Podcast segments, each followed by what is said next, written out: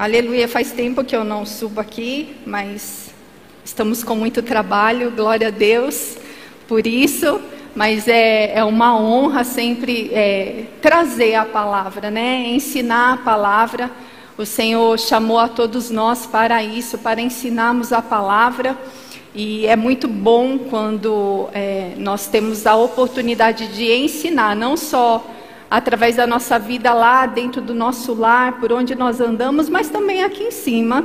Né? Deus me chamou para isso e, e, eu não faço só isso aqui, mas eu faço por onde eu ando. Então é uma honra para mim estar aqui compartilhando do ensino da palavra para vocês nessa noite. Amém.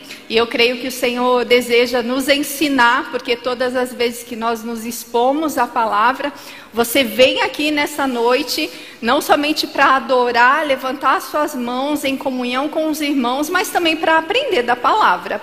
E para você sair daqui nessa noite levando algo, aonde você pode também praticar. O Senhor, é, nós sabemos que a palavra ela não apenas é para o nosso conhecimento nosso, mas é para levarmos para as outras pessoas. E sabe, eu meditando, eu medito diariamente na palavra, porque o Senhor nos ensina a fazer isso e que nós devemos amar a palavra e meditar nela dia e noite. Eu tenho um versículo saltando sempre no meu coração e eu gosto de lembrar que está lá em, em, Mateus, no capítulo 24. Você nem precisa abrir, eu vou só citar. Mas Jesus ensinando acerca dos últimos dias, os sinais, os discípulos eram curiosos para saber quais eram os sinais dos últimos dias, porque Jesus estava ensinando. E Jesus ele diz para eles: Olha, Jesus ensina quais seriam os sinais. Ele diz assim: Olha, passarão céus e terra, mas a minha palavra jamais passará. Irmãos, eu não sei o quanto você tem de entendimento com essas palavras, mas para mim é tudo. Porque o Senhor está ensinando que, independente do que aconteça no mundo em que nós estamos vivendo, mas a palavra dele jamais vai passar. Isso para mim me traz um consolo. Me consola essa palavra, de saber que a palavra do Senhor não muda, que Deus não muda que Ele permanece o mesmo, que Ele continua o mesmo, que os nossos olhos podem ver e contemplar coisas nessa terra que não é agradável de nós estarmos observando, mas a gente pode ter a convicção de que a palavra não muda, de que Deus não muda, de que Ele permanece o mesmo. E de que o Senhor nos ensina a não confiar no homem, mas confiar tão somente nele. E sabe, isso traz para mim não apenas um consolo, mas também um senso de responsabilidade. Como assim, Jane? Um senso de responsabilidade. Gente, nós estamos num tempo diferente. Quando nós estudamos a palavra de Deus, a gente vai ver tempos e estações diferentes. O Velho Testamento é diferente do Novo Testamento. E o tempo que Jesus vivia é diferente do tempo que nós estamos vivendo hoje. Mas a palavra é tão perfeita e Deus é tão perfeito que ela funciona para todos os tempos. Que ela não muda que ele já deixou escrito na sua palavra como e o que nós devemos fazer. Olha que coisa linda isso. Porque o Velho Testamento falava sobre Jesus, toda a Bíblia fala sobre Jesus, o Evangelho é Jesus. Ele é o Salvador, Ele é tudo, sem Ele nós não somos nada. Todo homem que existe na face da terra precisa de Jesus. Não existe um ser que não precise de Jesus. Não existe um homem que não precisa reconhecer que Ele é Senhor e Salvador. Não existe ninguém. Todos precisam saber e reconhecer isso. E Jesus estava ensinando acerca dos últimos tempos, falando sobre os sinais, ele falou: Olha, pode passar céus e terras, mas a minha palavra jamais vai passar. E ele deixou instruções poderosas, então não espere que o mundo vai melhorar. Não espere que o tempo vai ser favorável para mim e para você. Porque Jesus estando aqui na terra não foi favorável. Ele, na terra, nada foi favorável para ele. Até mesmo ele, enquanto menino ainda, o povo estava atrás dele para matá-lo. Então não existe tempo não existe governo nessa terra que vai favorecer algo para mim e para você em pregar o Evangelho, em falar de Jesus, em ensinarmos a outras pessoas que o tempo está chegando ao fim, que é tempo de se arrepender. E que Jesus ele já veio, que Jesus ele já morreu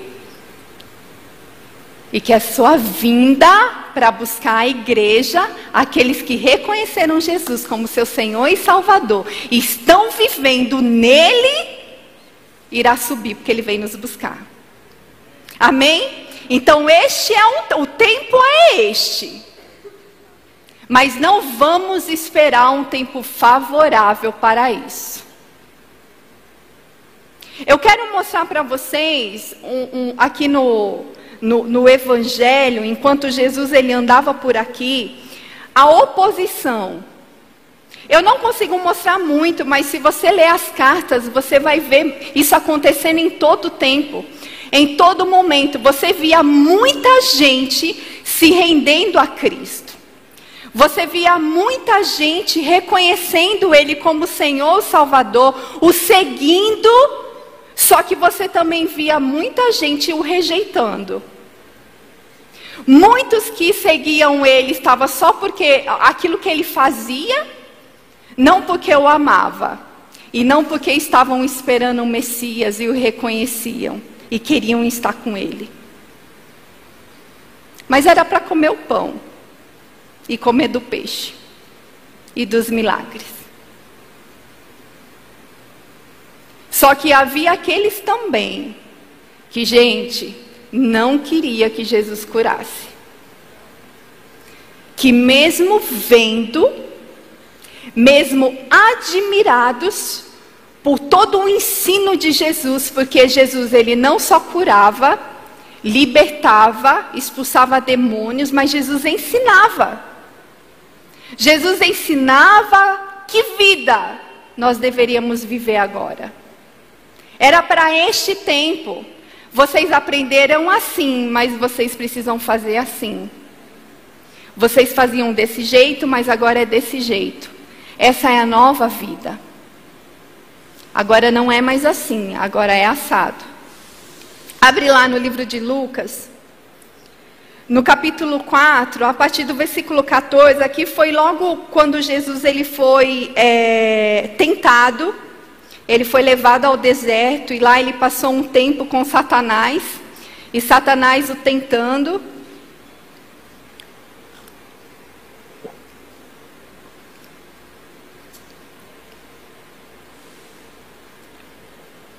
E logo depois que passou este momento de tentação, onde Satanás o deixou, a Bíblia diz assim: Jesus voltou para a Galileia no poder do Espírito. E por toda aquela região se espalhou a sua fama. Ensinava nas sinagogas e todos o elogiavam. Todos o elogiavam. Aí ele diz assim: Ele foi a Nazaré, onde havia sido criado. E no dia de sábado entrou na sinagoga como era o seu costume, e levantou-se para ler. Foi-lhe entregue o livro do profeta Isaías. Abriu e encontrou o lugar onde está escrito: O Espírito do Senhor está sobre mim, porque ele me ungiu para pregar boas novas aos pobres ele me enviou para proclamar liberdade aos presos e recuperação da vista aos cegos, para libertar os oprimidos e proclamar o ano da graça do Senhor. Então ele fechou o livro, devolveu ao assistente e assentou-se. Na sina... Olha isso, na sinagoga todos tinham os olhos fitos nele. E ele começou a dizer-lhes: Hoje se cumpriu a escritura que vocês acabaram de ouvir. Eu só quero parar um pouquinho aqui com vocês. Até então, as pessoas elas, estavam, elas sabiam que um dia viria o rei. Porque os profetas falavam disso. Os doutores da lei, os fariseus, aqueles que ensinavam, eles sabiam disso. Só que eles não sabiam qual seria o momento que isso iria acontecer. Ninguém sabia o momento que isso iria acontecer. Só que aconteceu. Jesus estava ali. E sabe, Jesus ele nasceu de uma mulher. Eu não sei o que, que esses homens esperavam, como viria o rei. Mas eles não ficaram admirados dele chegar à cidade em cima de um jumentinho. Não era dessa forma que eles estavam esperando. Jesus era como cada um de nós aqui. Jesus era carne e osso. Ele dormia. Ele tomava banho. Ele tinha suas necessidades. Ele comia. Ele era assim, como eu e como você. E aí ele chega um belo dia, num sábado, aonde todos estavam na sinagoga, porque era um dia de santificação, era um dia de consagração a Deus. E é dado um livro para ele, e ele abre o livro e ele diz que o Espírito Santo ungiu.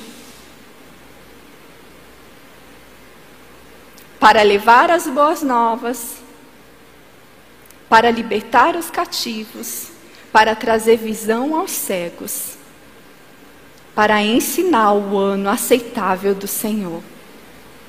E a Bíblia diz que as pessoas ficavam admiradas com aquilo que ele falou. E ainda para terminar, ele fecha com chave de ouro. Hoje se cumpriu. Sabe algo bem interessante aqui? O próprio Jesus reconheceu isso nele. Sabe, irmãos, nós precisamos reconhecer na nossa vida que eu e você, nós fomos ungidos para pregar o Evangelho, para libertar os cativos.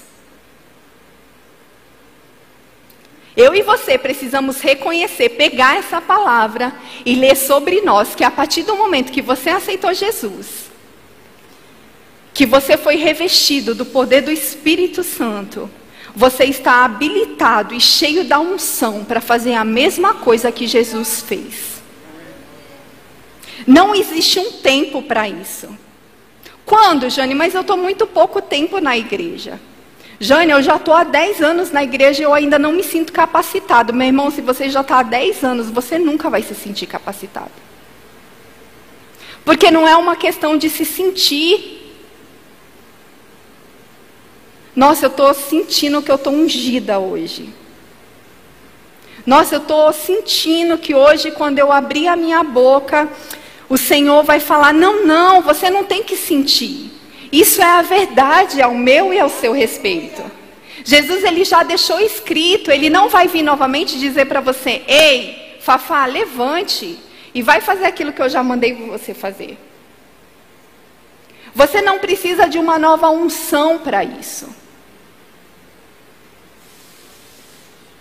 Você não precisa falar bonito para isso. Nós não precisamos ter uma frase pronta para isso. Não, não. Mas é a gente com a nossa vida e este amor que está em nosso coração. Para falar dele para o outro, para aquele que está do meu lado, do seu lado e demonstrar isso. Aí aqui, olha, eles falam assim: todos falavam bem dele. Gente, todos quem? Lá dentro da sinagoga. Todos falavam bem dele e estavam admirados com as palavras de graça que saíam de seus lábios. Mas perguntavam: não é este o filho de José? Percebe que, apesar deles estarem admirados com Jesus, eles percebiam que Jesus tinha uma graça para falar, eles ainda questionaram, mas espera aí, esse menino aí, ele não é filho de José? Você já pensou se Jesus se sentisse rejeitado e magoado com essas palavras? Mas quem é ele? Quem é você? E Jesus não estava nem aí para isso. Porque ele reconheceu qual era o seu chamado e seu propósito aqui nessa terra. E um pouquinho mais para frente, em Lucas, no capítulo 6,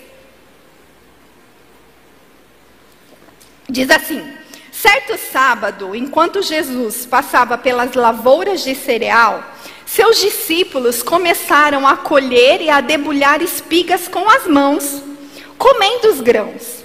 Alguns fariseus perguntaram: por que vocês estão fazendo o que não é permitido no sábado? Foi uma pergunta. Porque, gente, existia uma lei, existiam rituais que o povo tinha que seguir. E sábado não era dia de fazer isso. Só que este povo aqui ainda não tinha entendido o tempo que eles estavam vivendo. E aí eles questionavam: hoje não é dia de fazer isso. Jesus lhes respondeu: Vocês nunca leram o que fez Davi? Quando ele e seus companheiros estavam com fome? Ele entrou na casa de Deus e, tomando os pães da presença, comeu o que apenas aos sacerdotes eram permitido comer. E o deu também aos seus companheiros. Então lhes disse: O filho do homem é senhor do sábado. Noutro sábado, ele entrou na sinagoga e começou a ensinar. Estava ali um homem, e estava ali um homem e começou a ensinar. Opa, desculpa, estava ali um homem cuja mão direita era atrofiada. Os fariseus e os mestres da lei estavam procurando um motivo para acusar Jesus. Por isso, observava atentamente, para ver se ele iria curá-lo no sábado. Mas Jesus sabia o que eles estavam pensando e disse ao homem da mão atrofiada: Levante-se e venha para o meio. Ele se levantou e foi. E Jesus lhe disse: Eu lhes pergunto, o que é permitido fazer no sábado? O bem ou o mal? Salvar a vida ou destruí-la? Então olhou para todos os que estavam à sua volta e disse ao homem: Estenda a mão. Ele a estendeu e ela foi restaurada. Mas eles ficaram furiosos e começaram a discutir entre si o que poderiam fazer com Jesus. Gente, Jesus estava fazendo mal ou bem? Jesus ensinou para eles. Tem um dia certo para fazer o bem? Que dia que é o dia certo para você fazer o bem? Todos os dias é o dia certo para fazer o bem. Mas eles não estavam aceitando o que Jesus estava fazendo no sábado. Só que eles estavam vendo Jesus fazendo milagres. Aí um pouquinho mais para frente, o sábado não parou por aí.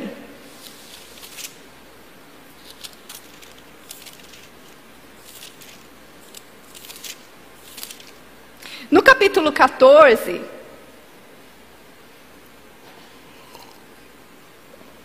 a partir do versículo 1, diz assim: Certo sábado, entrando Jesus para comer na casa de um fariseu importante, observavam-no atentamente.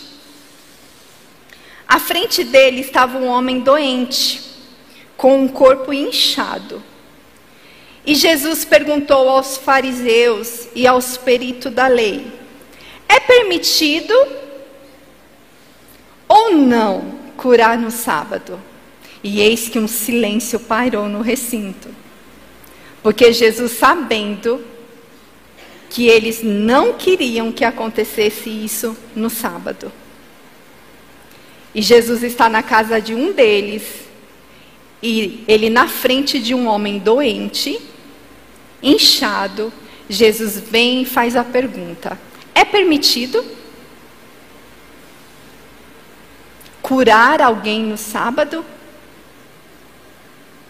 Mas eles ficaram em silêncio. Assim, tomando o homem pela mão, Jesus o curou e o mandou embora. Então ele lhes perguntou: Se um de vocês tiver um filho ou um boi, e este cair num poço no dia de sábado, não irá tirá-lo imediatamente?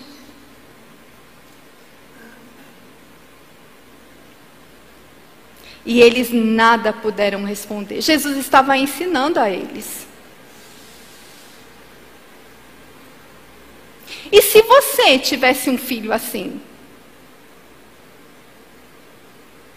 E se você tivesse um filho doente?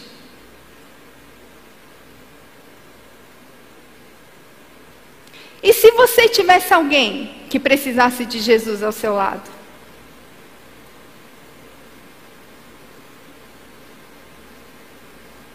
E se você estivesse necessitado dessa palavra?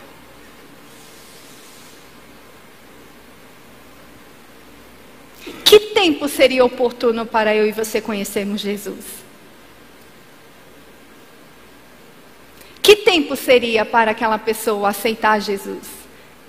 Para aquela pessoa ser curada?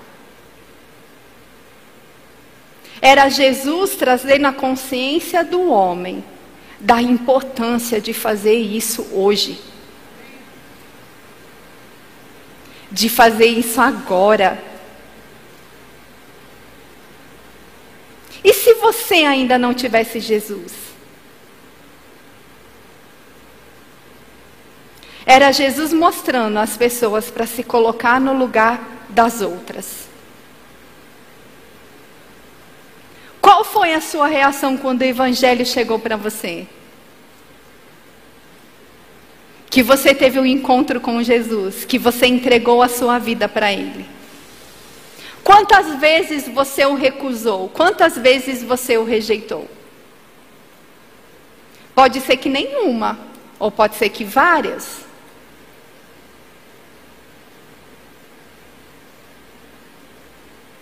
Mas mesmo Jesus tendo toda a oposição que ele tinha nessa época, ele não deixou de curar. Ele não deixou de ensinar. Ele não deixou de propagar o evangelho. Ele não deixou de trazer as pessoas e ensinar acerca deste novo tempo, da salvação, de se arrepender. Tem uma outra passagem, eu quero que vocês voltem aqui um pouquinho. Que Jesus é convidado, mais uma vez, por um dos fariseus para jantar. No capítulo 7, a partir do versículo 36. Menino, cinco minutos.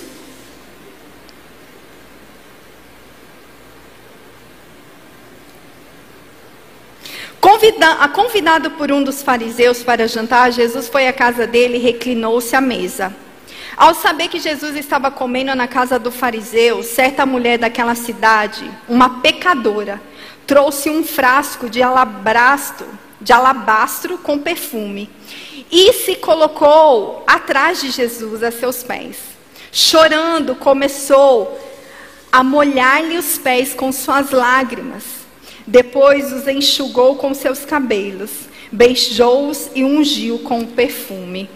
Ao ver isso, o, fariseu que o havia convidado disse a si mesmo: Olha só, ele pensou quando ele viu aquela pecadora chegando atrás de Jesus, se ajoelhando, chorando aos pés dele, ungindo os pés dele, ele logo pensou: Se este homem fosse profeta, olha só, eles duvidavam de Jesus. Se este homem fosse um profeta, saberia quem nele está tocando e que tipo de mulher é ela. Uma pecadora. Então Jesus lhe disse: Simão, tenho algo a lhe dizer. Ele fala, mestre, dois homens deviam a certo credor. Um lhe devia 500, 500 denários e o outro 50. Nenhum dos dois tinha com que lhe pagar. Por isso perdoou a dívida a ambos. Qual deles o amará mais? Foi uma pergunta. Simão respondeu: Suponho que aquele a quem foi quem foi perdoada a dívida maior. Pois bem, você julgou bem, disse Jesus. Em seguida virou-se para a mulher e disse a Simão: Vê esta mulher? Entrei em sua casa, mas você não me deu água para lavar os pés. Ela, porém, molhou os meus pés com suas lágrimas e os enxugou com seus cabelos. Você não me saudou com um beijo, mas essa mulher, desde que entrei aqui, não parou de beijar os meus pés.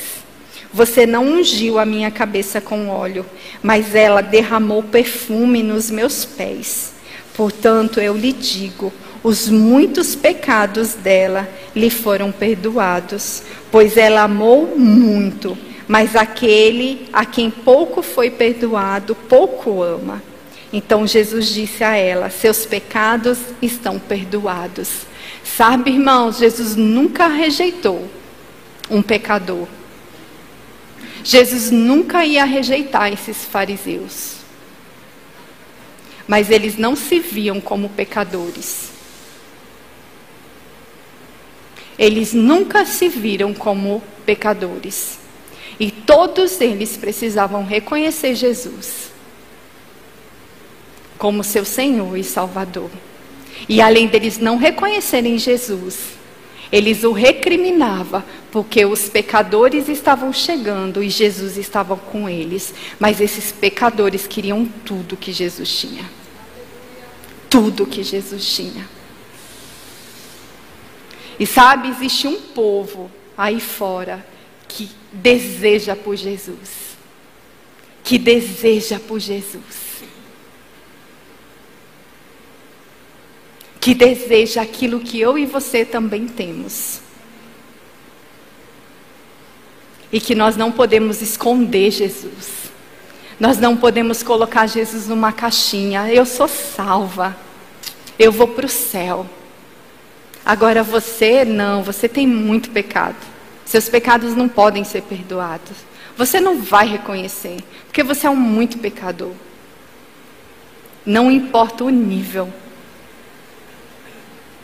Não importa que tamanho o pecado. E Jesus ele deixou bem claro para mim e para você: ei, eu estarei com vocês a todo tempo. Sendo seu ajudador, sendo seu conselheiro. Estando dentro de você. Te ensinando e lembrando você a toda a verdade Irmão, sem o Espírito Santo nós não podemos fazer nada. E nós temos Ele dentro de nós e nós temos Ele sobre nós para fazer isso. Você precisa dele. E quando você chegar de frente a alguém, meu irmão, o Senhor vai dar o coração daquela pessoa para você. Você vai saber o que falar. Você vai saber o que fazer, porque era assim que Jesus, quando ele chegava diante, ele sabia o que falar, o que fazer, como conduzir. E eu quero terminar com esse último versículo, tenho 26 segundos.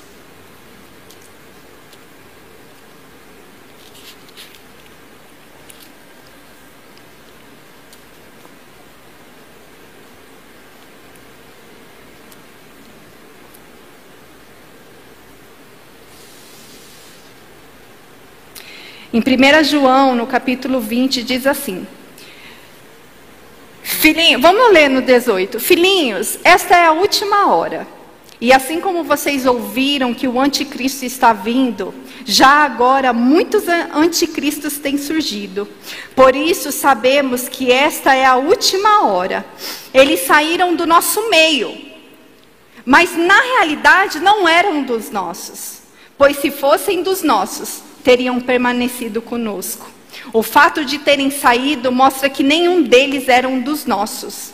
Mas vocês têm uma unção que procede do santo. E todos vocês têm conhecimento.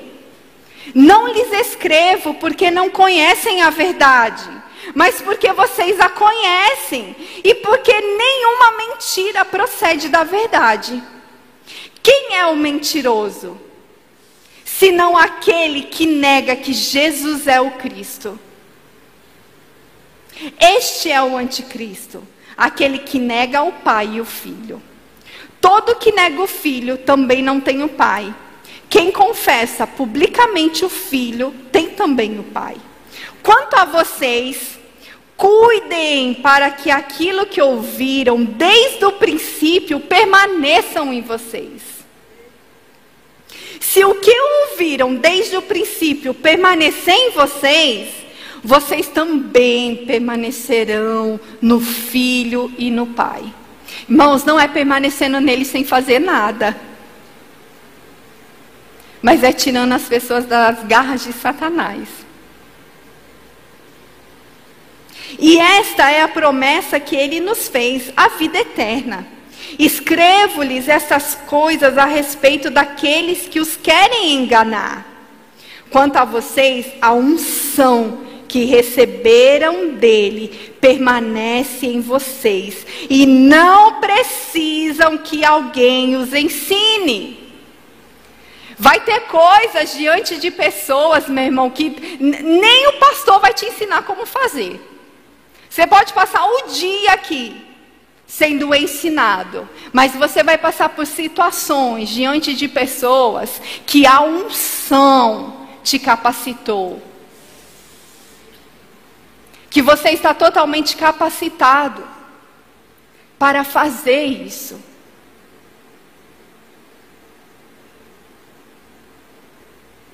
A unção que está.